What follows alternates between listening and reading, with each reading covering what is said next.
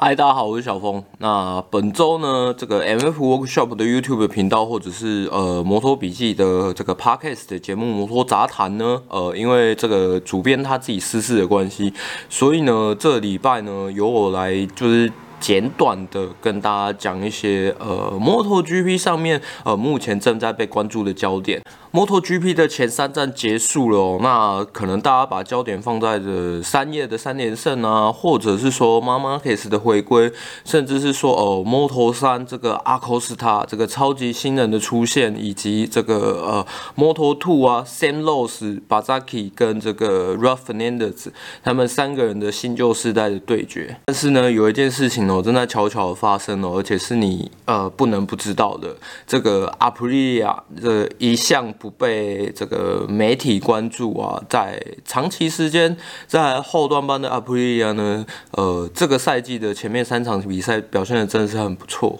好，我们来讲一下，呃，Aprilia 的成长到底是怎么样的一个成长？有没有一个呃实质的数据呢？其实是有的，在前面两场这个卡达的比赛呢，呃。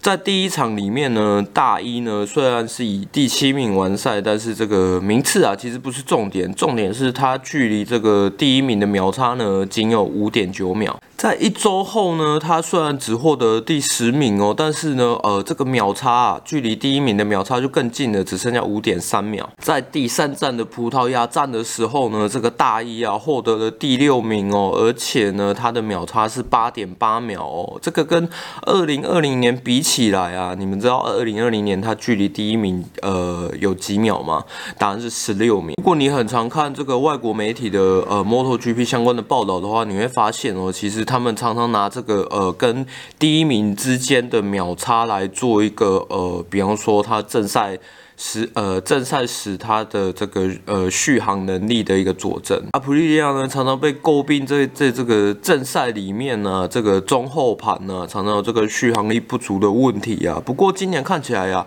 尤其在葡萄牙站连萨瓦多瑞都有拿到积分哦。其实哦，今年阿普利亚更新的套件的部分其实还蛮多的哦，不仅仅是这个新的引擎呢，还有你们在画面上可以看到的这个新的空力套件呢，他们还有新的。车架，然后还有新的这个碳纤维摇臂。这个最大的重点呢、有可能是这个新升级之后的车架，啊呃，感觉上好像让这台新的 Aprilia 的 MotoGP 赛车呢，在弯速上面可以有更好的表现。但是呢，目前这个极速的部分呢，感觉上好像还是 Aprilia 需要去改进的地方哦。虽然没有错，它的尾速呢比这个直式赛车像三叶啊，还有铃木来得快，但是呢，它它现在是目前所有 V 四里面的极速最慢的一台。除此之外啊，这个长期在阿普利亚的大一呢，其实也发表他自己的看法哦。他认为呢，今年这台阿普利亚的 MotoGP 赛车啊，在这个过弯跟操控性啊，